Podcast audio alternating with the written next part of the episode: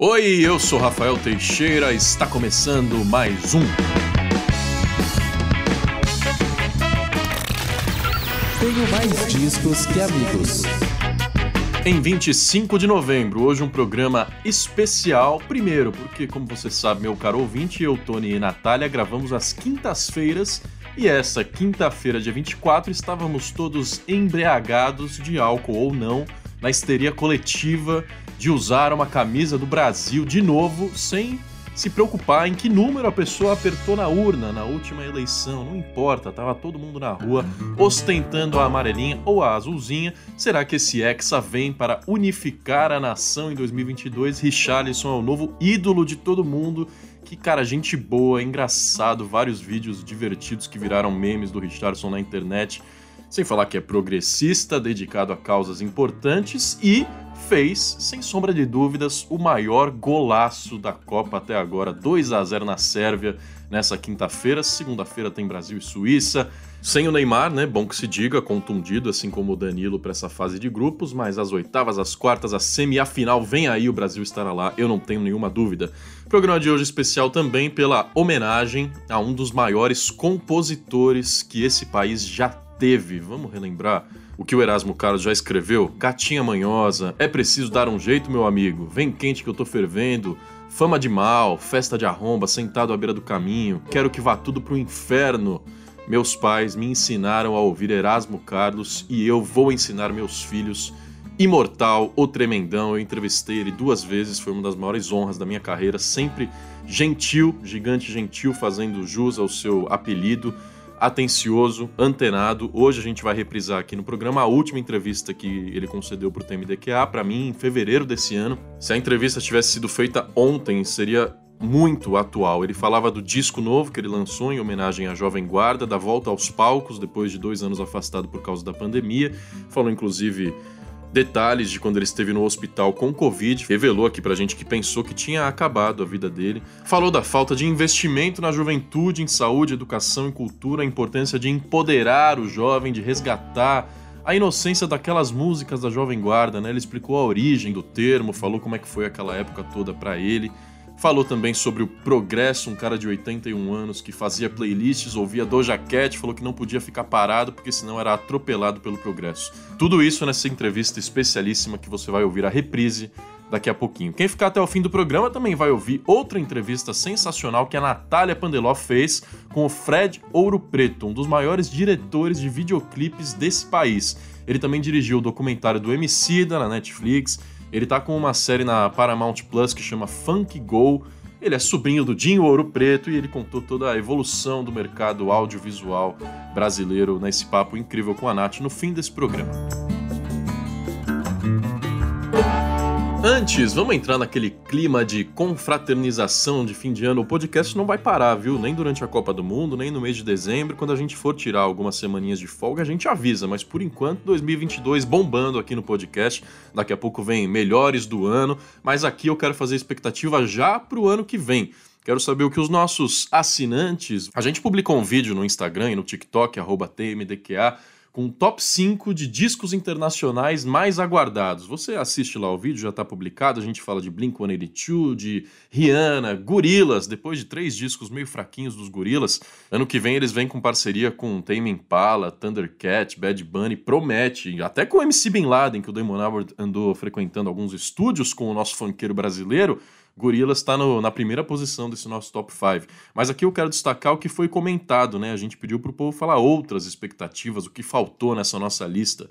O arroba Romulo G. Soares falou que faltou Bring Me The Horizon e Avenged Sevenfold. O Victor Fleming também lembrou que vem disco do Avenged em 2023. Arroba Jorgeira Music lembrou que Maneskin vai lançar disco novo ano que vem. A Cristine Valença falou disco novo do The Hives. O Ellison Personal lembrou que o Angra, a banda brasileira de metal, uma das maiores do nosso país, vai lançar disco. Lá de Garcia faltou o mais importante, Peter Gabriel, primeiro de inéditas em 20 anos, hein, do lendário tecladista ex-Gênesis. Rafael Moraes 76 lembrou que o The Cure também estará de volta, tá em turnê agora e já tocou cinco músicas novas do álbum Songs from the Last World, que vai ficar para o começo do ano que vem. E a Carla Moreira lembrou que Shania Twain, que ela chama de Deus Achar, vai lançar disco no ano que vem também, um dos maiores nomes da música folk, country pop dos Estados Unidos. Já que a gente falou bastante de discos, os nossos ouvintes lembraram shows, porque a galera lá no grupo de Telegram é louca para comprar o ingresso, viu? Nunca vi povo que gosta de música ao vivo como todos nós amamos, inclusive é bom pra gente se encontrar, né, nesses shows. Já encontrei Vitor Xisto algumas vezes, eu sei que o Gustavo e o Xisto também já se encontraram em festivais, mas agora eu trago o destaque do Assis Goulart, que tá ansioso para reviver os tempos emo com My Chemical Romance. Oi, gente, Assis aqui. É, eu ainda estou um pouco rouco por causa da estreia da seleção na Copa do Mundo, mas é, já pensando em 2023, a primeira coisa que vem na minha cabeça é o show do My Chemical Romance no Brasil.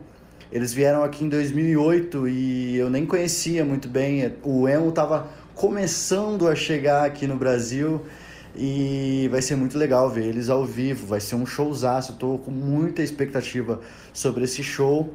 Quero que o show seja em um estádio para ser assim realmente histórico.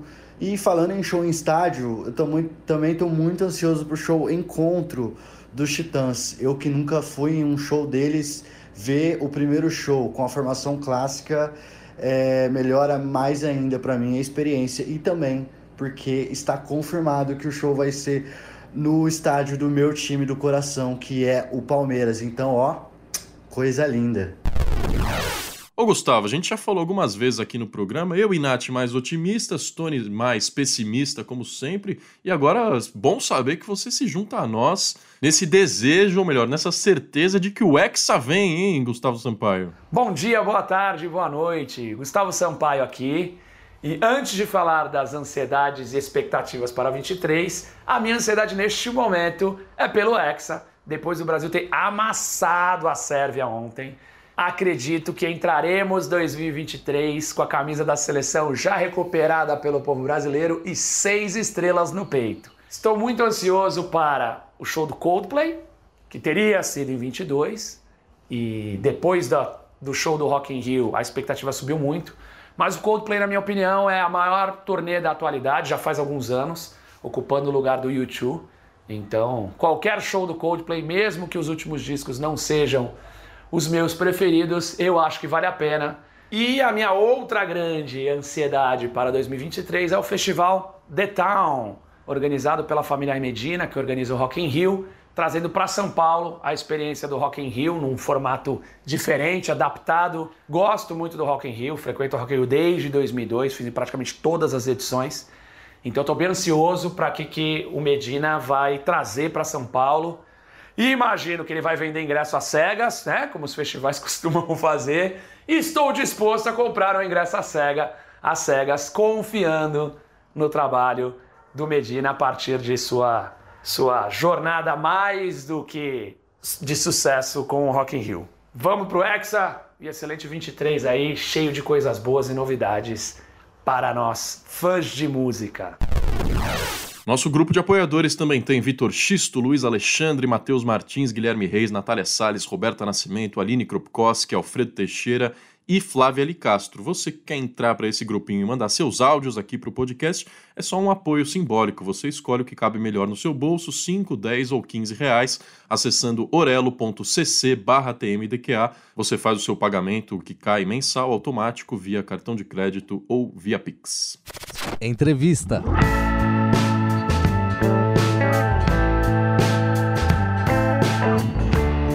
Tá na hora da gente relembrar os ensinamentos, a alegria de viver que Erasmo Carlos demonstrou na sua última entrevista para o Tenho Mais Disso Que Amigos, em fevereiro de 2022, quando ele estava lançando disco novo e voltando aos palcos. E foi uma das entrevistas mais legais que eu já fiz na minha vida, então eu tenho muita alegria de trazer para vocês, ouvintes aqui, relembrarem também no nosso podcast.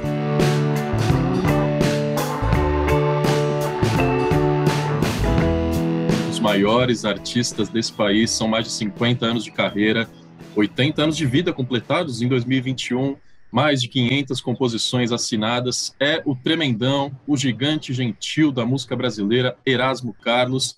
E não é só de currículo que eu estou falando aqui, Erasmo, porque a gente entrevista nessa parte do programa quem está lançando música nova, né? E você está sim em plena atividade, lançou na semana passada o disco O Futuro Pertence à Jovem Guarda. São oito versões de clássicos daquela época que nunca tinham sido gravadas por você. Muito bem-vindo, Erasmo. É um prazer enorme ter você aqui. Obrigado, Rafa. Eu gosto muito dessa, dessa oportunidade de poder falar né, para os ouvintes. E aí, pois é, estou lançando aí o disco, né, o Futuro Pertence à Jovem Guarda. A minha intenção foi, foi realmente homenagear esta frase, sabe? O futuro pertence à Jovem Guarda. Foi uma frase do Lenin, de onde foi tirado o nome Jovem Guarda, sabe? Foi dessa frase. Então, aí o programa, todos conhecem, foi um programa que revolucionou a juventude dos anos 60, né? mudou o comportamento do, até musical do país e tudo mais. Mas eu vejo algo além, eu vejo muito mais coisas que, que essa frase quer dizer, sabe? O futuro pertence ao Jovem Guarda. Quem, quem é a Jovem Guarda? É nova gera, as novas gerações, bicho, é os bebês que estão tá nascendo nesse momento, sabe? Daqui a pouco, amanhã, daqui a um mês, daqui a um ano. Então, aí, cara, são eles que vão fazer o futuro de, do, do mundo, né? O futuro da humanidade.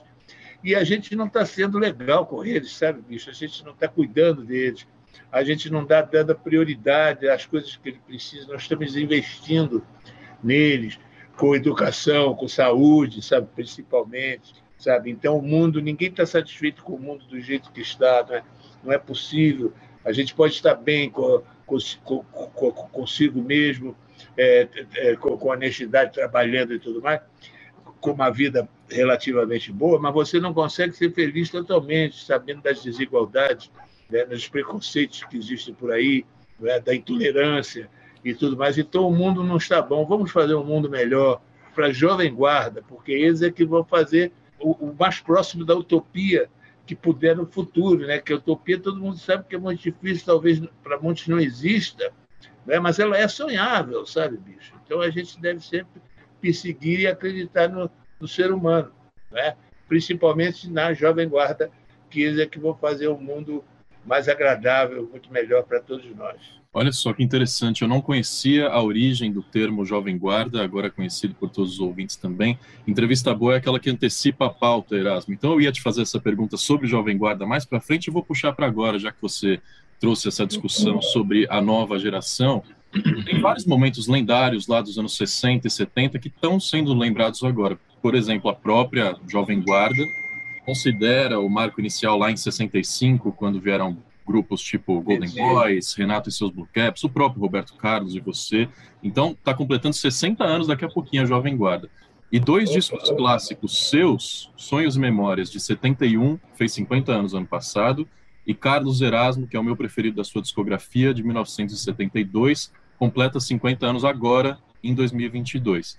Sem dúvidas que isso é para é celebrar, né, Erasmo? Mas é também para lembrar, porque a cultura brasileira hoje, como você disse, anda combalida, né? Então, é, eu queria que você explicasse para a gente o que foi aquele movimento de contracultura lá atrás, em plena ditadura militar, com a atuação forte dos jovens, foi uma, um movimento de comportamento, e musical foi de introduzir a guitarra e o rock and roll na música romântica, na música de rádio brasileira, como fazia também a Tropicália e a Jovem Guarda introduzindo isso muito bem. É, você vê paralelos entre o movimento cultural hoje e aquele lá de trás? É, o, a, a, a, Jovem Guarda, vamos dizer assim, a Jovem Guarda foi, foi, foi, é tão fenômeno, bicho, que era simplesmente um programa de televisão que a imprensa acabou de, de, apelidando o, o, todo o movimento Iê, Iê, Iê, que o movimento era Iê, Iê. Né? Então a imprensa acabou apelidando Jovem Guarda. Então ficou marcado toda aquela época, o movimento todo musical, como Jovem Guarda, mas na verdade é o, é o Iê, Iê, Iê.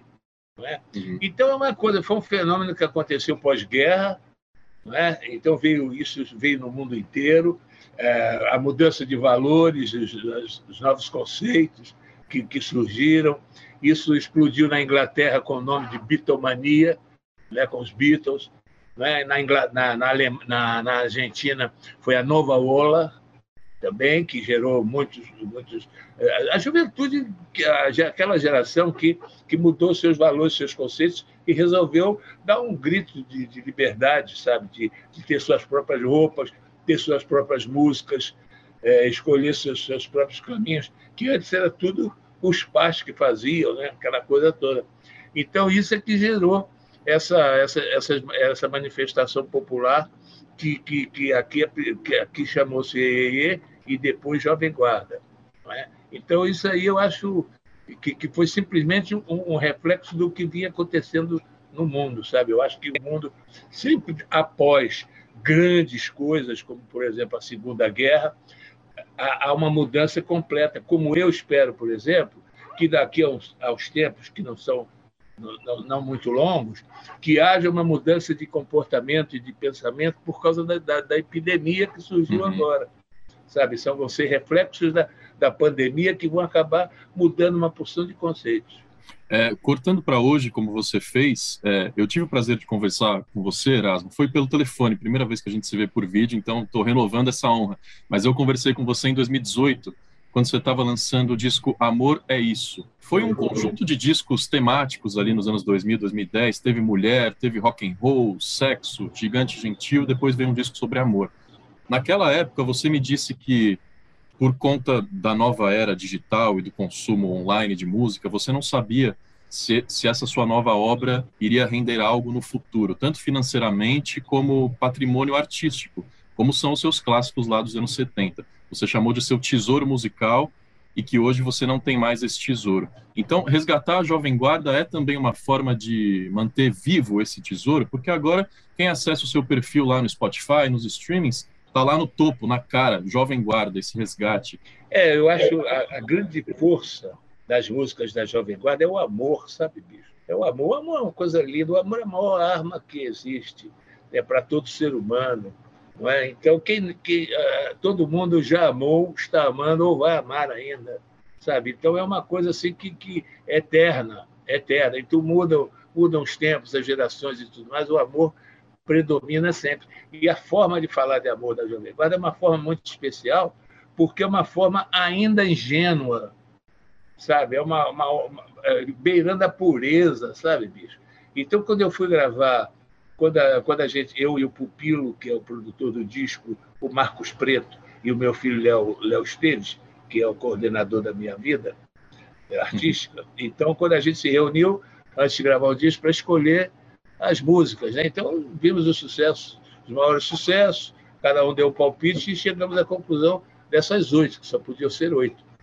Então, aí, cara, quando eu gravei essas músicas, é, eu que sempre ouvi essas músicas, nunca cantei, Olha, eu tive uma emoção muito diferente, sabe? Eu cheguei a, a, a me emocionar mesmo, com lágrimas nos olhos, quando eu gravei, por exemplo, a um Alguém na Multidão, sabe, bicho? Uhum. Do, do, que o sucesso dos Golden Boys. Que letra linda, cara. Que, que, que tristeza. É uma letra muito triste, sabe? Mas é uma letra de uma profundidade amorosa muito grande. É muito sentimento, sabe, bicho? Então eu fiquei emocionado realmente. Quando eu gravei Tijolinho, uma música do Bob de Carlo, cara, uma música que, que é considerada brega, sabe? A inocência dessa música, você, meu tijolinho, o tijolinho que faltava na minha construção, sabe? Que hum. beleza de, de ingenuidade, sabe? Que amor ingênuo, cara. Amor, parece amor de criança, amor de cachorro, que é o mais puro que tem no mundo na vida. São metáf de metáforas de simples, sem precisar de complicação. Cara, pô, sabe? Então essas coisas assim me, me levaram, pô, eu digo, não é possível essas as músicas da Jovem Guarda vão ficar para sempre, sabe? Vão ficar para sempre. Tomara que no futuro outros caras iguais a mim deem uma repaginada, uma regravada e tudo para lembrar sempre essas músicas, porque elas são muito importantes para o futuro. Para fechar esse papo, eu queria resgatar outro trecho daquela mesma entrevista de 2018, quando conversamos, e você disse que enquanto a sua mente estiver funcionando, você vai estar compondo, porque é isso que você ama fazer e não depende do corpo físico. Inclusive, você me fez bater na madeira quando eu perguntei se você pretendia parar, encerrar sua carreira. Não vai encerrar a carreira de jeito nenhum. Não, não vou. Depois disso, veio essa, essa tragédia brasileira, que já matou mais de 600 mil pessoas, você foi internado em agosto do ano passado, já tinha tomado a primeira dose da vacina, ainda bem, o seu quadro só melhorou, a internação foi para monitorar apenas. Como é que você está? Primeira pergunta, como é que você está hoje para fazer shows, o seu fôlego, como é que está a sua vida cotidiana aí pós-Covid? Olha, a Covid me balançou bastante, sabe, bicho? Eu fiquei por dois momentos lá. Eu me lembro que eu estava até vendo o programa Serginho Grosman, um dia lá, né? Aí eu tava, bicho, chorei lá, eu digo, caramba, nunca mais eu vou. Acabou para mim, acabou para mim, porque eu estava me sentindo debilitado, sabe, bicho? Então eu perdi equilíbrio, perdi voz, sabe? É, a respiração estava ruim. Então aí, cara, foi, foi difícil. Quando eu acabei lá, é, quando eu tive alta, então aí parti para aulas de fonoaudiologia, né, de acupuntura, né, fisioterapia. Então fiz uma sessão, bicho, full time aí, sabe? E, e, e, e saí treinando, treinando, treinando, treinando, fazendo exercício. Então fui melhorando o equilíbrio e tudo mais. Então fui melhorando. Quando eu fiz o show em Porto Alegre, pô, foi uma experiência nova para mim, sabe? Porque dois anos parado. Aí, cara, eu, eu me esqueci que eu era artista, sabe? As coisas, não tinha mais aquele. O dia a dia, o meu dia a dia de artista não tinha mais, sabe? A emoção do público, os aplausos, não tinha mais. Então, eu me esqueci essas coisas todas. Tive que reaprender, cara. Tive que reaprender as emoções todas que isso permite, né, a gente. E aí fui, fui me testando, né? O equilíbrio, o fôlego, e tudo mais. Então foi, pô, foi, foi muito.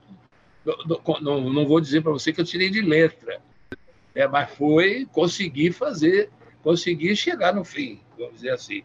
E aí foi, foi muito bom, sabe, a reação do público, aquela coisa toda. São Paulo já foi melhor ainda, sabe? Rio de Janeiro já foi melhor ainda. E assim eu estou tô, tô indo, readquirindo tudo, mas já estou em forma, já estou direito, cara, já estou direito onde tiver eu já, show aí, eu já estou com a mala pronta para ir, já estou com minha guitarra pronta e meu pulsão de couro. Oh, que maravilha! Veremos Erasmo versão completa com jaqueta de couro e tudo em 2022 pelo Brasil. Aguardem.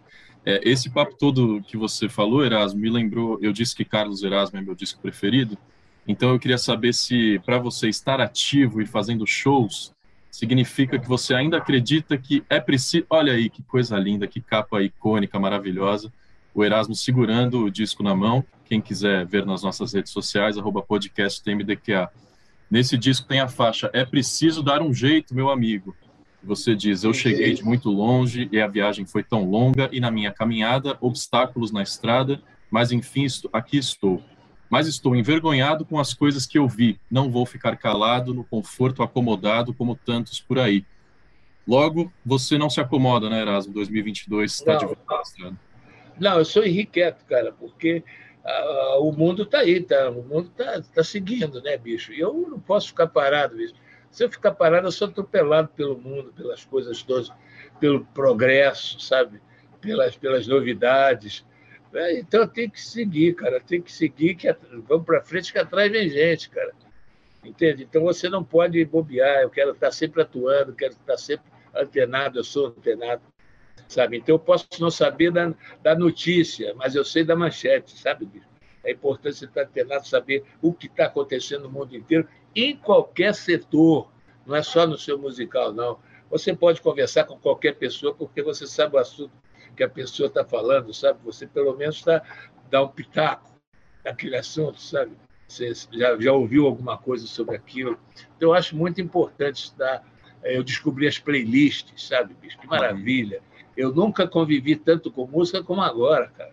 Eu ouço playlist o dia inteiro.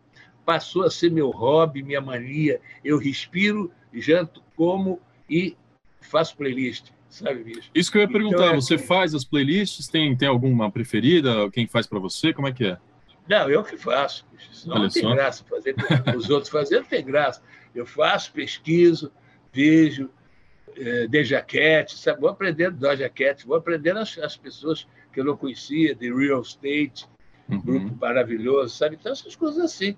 Vou aprendendo, o pessoal brasileiro que está aí fazendo música da maior dignidade e que não tem lugar para se apresentar, sabe? As televisões não mostram, as televisões optam pela, pela música descontraída, pela música que eu chamo carnavalesca. É que, para mim, o funk o funk é uma coisa carnavalesca, porque uhum. você não tem responsabilidade nenhuma. A sua responsabilidade ali é se divertir, é dançar, extrapolar né, suas, suas coisas, a dança, os seus rebolados e tudo mais. Quer dizer, então, para mim, é uma coisa assim, uma explosão de alegria tipo carnaval. Sabe? Então, aí, mas a, a boa música de qualidade, tem muita gente fazendo por aí, mas as televisões e as rádios não dão chance, sabe? optam pelo sucesso, pelos, pelas músicas de, de fácil acesso é, auditivo, né, vamos uhum. dizer assim. E aí, então, essa coisa toda, bicho, eu sou, eu sou, sou aconselho, ouçam playlist, façam, pesquisem tudo que vocês vão ver boa música, porque existe muita coisa boa no mundo atual, musicalmente falando. É, o mercado se renova, né? Ainda bem, o acesso à música se torna cada vez mais fácil. A questão é se esse fácil acesso gera uma proliferação de, de conteúdo, talvez que seja um pouco demais, né? A massificação. E se, esse, se essa música que está na, na, internet gera frutos para o artista, né? Como eu disse naquela entrevista, você disse que o tesouro musical pode não estar tão bem guardado na internet hoje como está, como você pegou esse disco aí que está do seu lado você pode pegar o vinil, colocar na vitrola e ouvir a qualquer momento. São formas diferentes de consumir, né? É, dá, dá impressão, o vinil, por exemplo, o vinil e o, e o próprio CD, dá, dá, uma impressão que você pega na música, sabe? É. E na internet você não pega na música, a música está no ar, está na nuvem, sei lá, você, você apenas é, é concebido a você o direito de ouvi-la. Né? Mas aí o disco e o, a coisa dá impressão, assim, a falsa impressão que você pega na música. Talvez seja isso. Muito bom, Erasmo. Não, o que eu posso te, te dizer no fim dessa entrevista é transmitir a felicidade de todos os amantes de música do Brasil, de você ter se recuperado da Covid no ano passado, de estar ativo, tão inteligente, tão antenado, como você obrigado, disse, no pop rock internacional, conhecendo tudo que se faz na música no mundo inteiro hoje em dia. Para nós é um patrimônio é, que a gente não pode perder da música brasileira. Então, obrigado por essa entrevista obrigado, e você, viu? Valeu aí, obrigado a você pela oportunidade e até sempre aí, cara. Valeu, bicho. Fica com Deus. A Nath, nossa grande entrevistadora do TMDQA, ela é responsável por falar com todas as bandas gringas gigantes e com artistas nacionais lançando disco novo e agora falando com um dos maiores diretores de videoclipes do nosso país, Fred Ouro Preto. Belíssima entrevista que a Nath vai trazer aqui para o programa hoje. Fred, muito obrigada pelo seu tempo, por se disponibilizar para conversar com a gente. Eu quero começar assim, citando o seu currículo, né? Porque é a hora do name dropping, né? Você trabalhou com um hall de grandes artistas da nossa nova música brasileira aí, Carol Conká, Emicida, Rincon, Xênia, enfim, você circula aí pelos, pelas premiações nacionais e internacionais de videoclipe, de documentário, etc. E eu acho muito legal que a gente pode bater esse papo, porque você pode também falar um pouquinho para a gente sobre como está esse mercado no Brasil, né? Justamente porque você vem acompanhando várias fases, né, do, do audiovisual brasileiro, assim, você pegou também a fase, sei lá, de MTV, até chegar nessa era de YouTube, TikTok, etc. Como que você está vendo, assim, a evolução, eu diria, tanto artística quanto mercadológica? Nossa, é bem como você falou, né? Tipo, do tempo que eu tô, tô uns 10 anos, nossa, mudou tudo, né? Era de um jeito, putz, quase o finalzinho ali do, da época de vender disco tal, é, Napster, coisas assim, e onde a MTV ainda né, é, tinha, tinha aquele, aquela hegemonia, assim, acho que mal tinha YouTube, estava muito no início, assim, então para você ver uma coisa tinha que ser na MTV, as rádios, né, tinham um poder diferente do, do que é hoje, né, Uhum. E, e então a economia ali que girava dentro da, das gravadoras, né? E aí diria que passou por, por, pela queda, né? Pirataria e foi a renovação e a galera, enfim, também automaticamente é, surgindo novas formas de divulgação de música e com isso surgiu muitos artistas que provavelmente não teriam rolado na, na época anterior, né? A gente vê também toda a ascensão do funk, né? Que era era algo que não era da das rádios, não era da TV, e tipo o YouTube e as plataformas digitais é, espelharam tudo que a, o que a periferia realmente estava escutando, né? É, e também, além disso, as tecnologias, né? Putz, antes era mais difícil pô, ter uma câmera, umas coisas assim. Às vezes, agora, uma câmera pequena, você já entrega uma coisa, uma equipe pequena, você já consegue chegar num resultado é, grande, ou mesmo um celular, né? enfim, TikTok, putz, eu acho que tá mil, mil coisas aconteceram nesses tempos, né?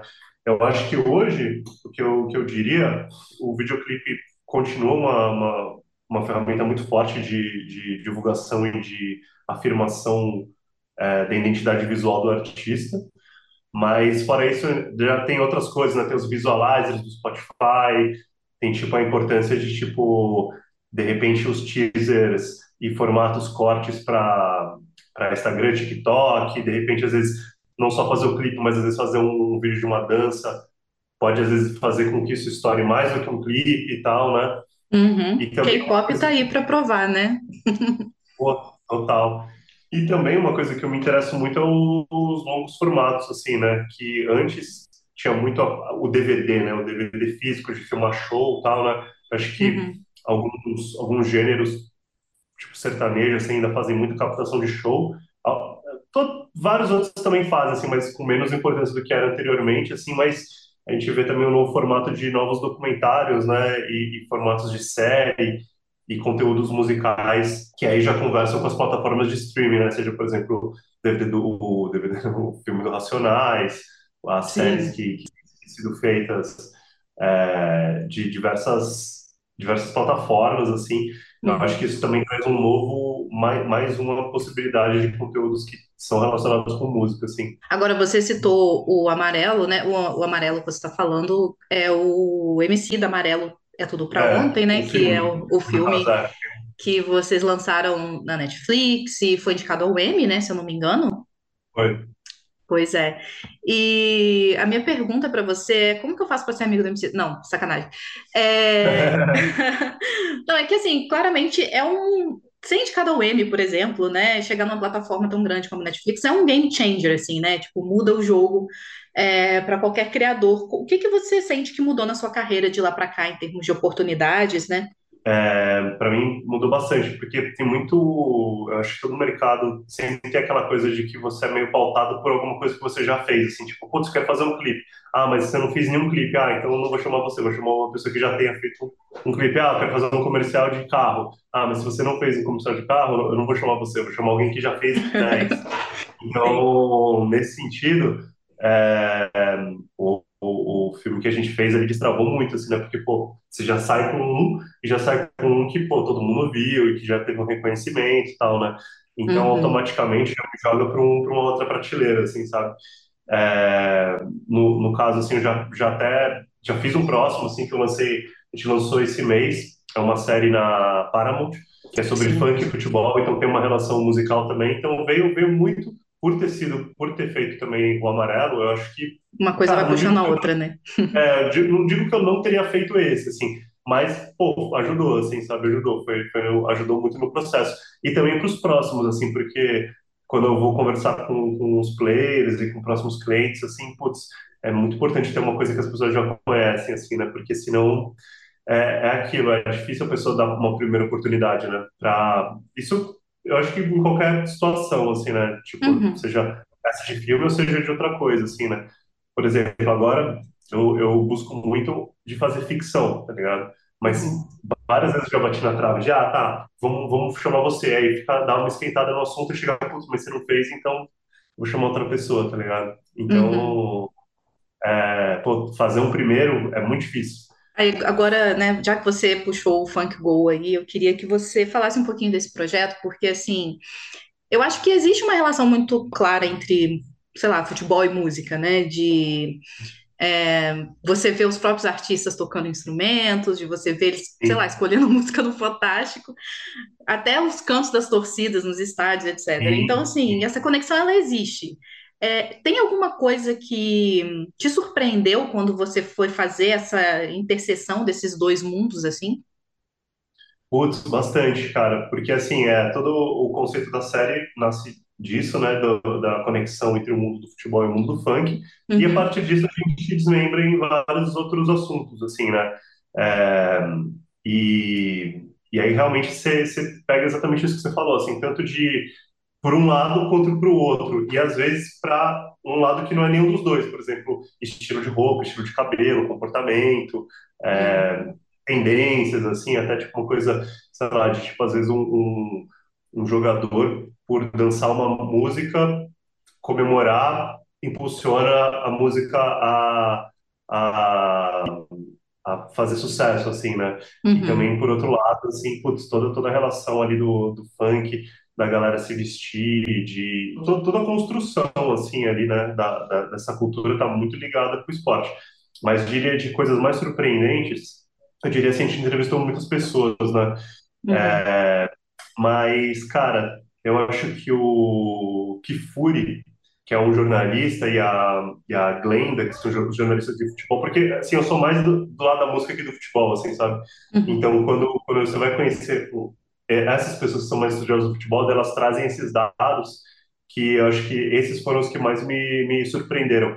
Putz, tanto a ver com história, episódios de puta, evolução, de, de, sabe, de como era nos anos 30, nos anos 80, para hoje em dia, assim, sabe? Uhum. Coisas relacionadas a esse sentido, assim, que eu diria que estão mais ali pelo episódio 1 e 2, foram os uhum. que mais me surpreenderam. Sensacional. E agora, juntando, né, esses dois principais projetos que a gente está comentando aqui, assim, se você for pensar, né, o Funk Go, na Paramount Plus, Amarelo, Netflix, é, eu sinto que talvez desde que veio aquela lei de que obrigava as TVs por assinatura, TV aberta a passar mais conteúdo de produção nacional, etc., a gente vê produtoras, por exemplo, como a Café Royal e várias outras, estão crescendo e até ganhando né, é, outras oportunidades.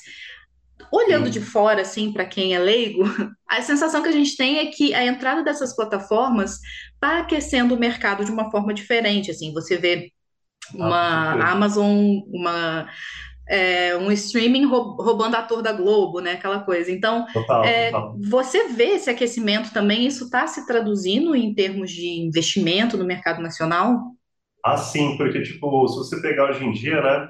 Cara, assim, teve, teve essa lei, mas confesso que nos últimos anos, com a queda da Ancine, né, de, de, do governo Bolsonaro, eu não sei o quanto que, que isso, se, se isso manteve, se abalou, mas praticamente a única, não digo a única, porque tinha, tinha editais ainda aqui ali, mas tipo, vai, 90% da produção nacional era realmente financiada pelos, pelos streamers, né? Uhum. Para Netflix, Amazon, Disney, é, Globo, é, Paramount e HBO Discovery, né?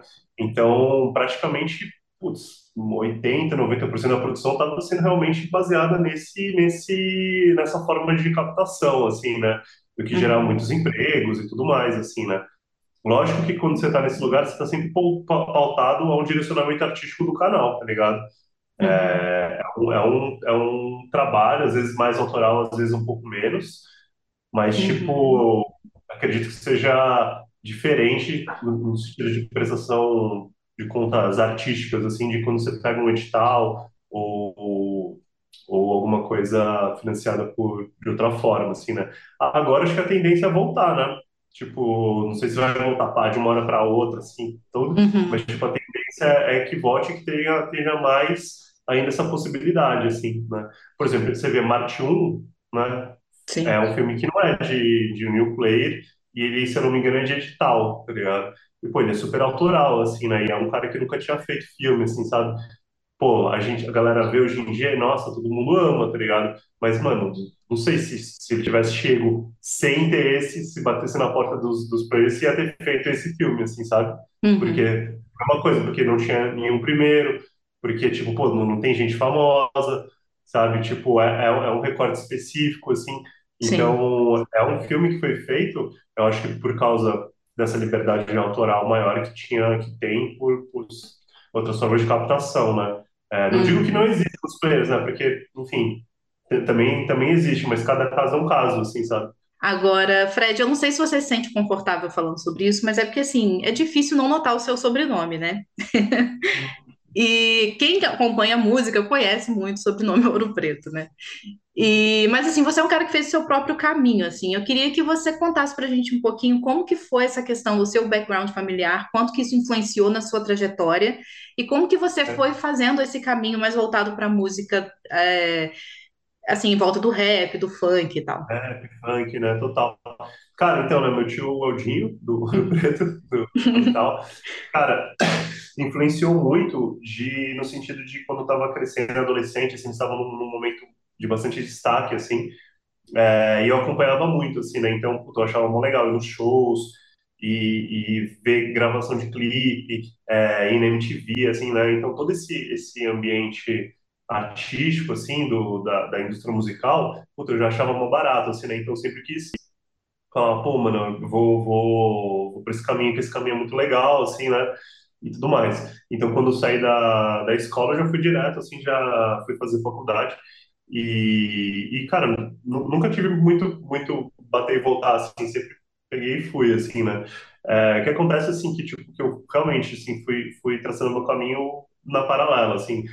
Comecei fazendo algumas coisas de clipes de, de artistas pequenos, tudo mais, só que trabalhava mais como ajudante, como assistente, fazendo meio uma escolinha do cinema, assim mesmo, assim, sabe? Uhum. Então, passei muitos anos ali, pô, era, nossa, só, só humilhação, assim, sabe? só humilhação, assim, pelo menos muitos anos, assim, tipo, ganhando muita experiência, né? E, tipo, trabalhando. E fazendo umas coisas pequenas. Só que aí sentia que, tipo, meus gostos pessoais, assim, eu não tinha feito nada que, que eu gostava muito, assim, né? Uhum. De, de como eu, consumidor. E quando eu decidi para esse caminho, foi quando eu conheci o Emicida e a gente fez o primeiro clipe dele e por aí foi. Daí depois eu fiz outros, fiz o Kamal, é... ah, lá, vários outros artistas, assim, de, dessa, dessa geração. Bom, Fred, cara, é isso por hoje. Queria te agradecer muito, assim, pelo seu tempo, por esse papo. Pô, eu agradeço. É, quem gosta de música em geral gosta muito de clipe também e gosta muito de todo esse mercado audiovisual. Então, Sim. tenho certeza que nossos ouvintes, nossos leitores também vão curtir muito saber um pouco mais de como andam as coisas, né? E você quer deixar assim suas redes para o pessoal acompanhar o seu trabalho? É, Fred Ouro Preto mesmo no Instagram. Olha, brigadão, assim, e a gente vai seguir daqui acompanhando sua trajetória. Ah, fechou, Foi um prazer. Valeu. Meus lindos e minhas lindas, semana que vem estaremos de volta com o podcast com mais uma vitória da seleção brasileira em cima da Suíça. Vamos apostar? Para mim vai ser Suíça é mais fácil que a Sérvia. 4 a 1 tá de bom tamanho, né? Mais dois do Richarlison. Aproveitem esse fim de ano maravilhoso, meu povo. Até semana que vem. Tchau, tchau.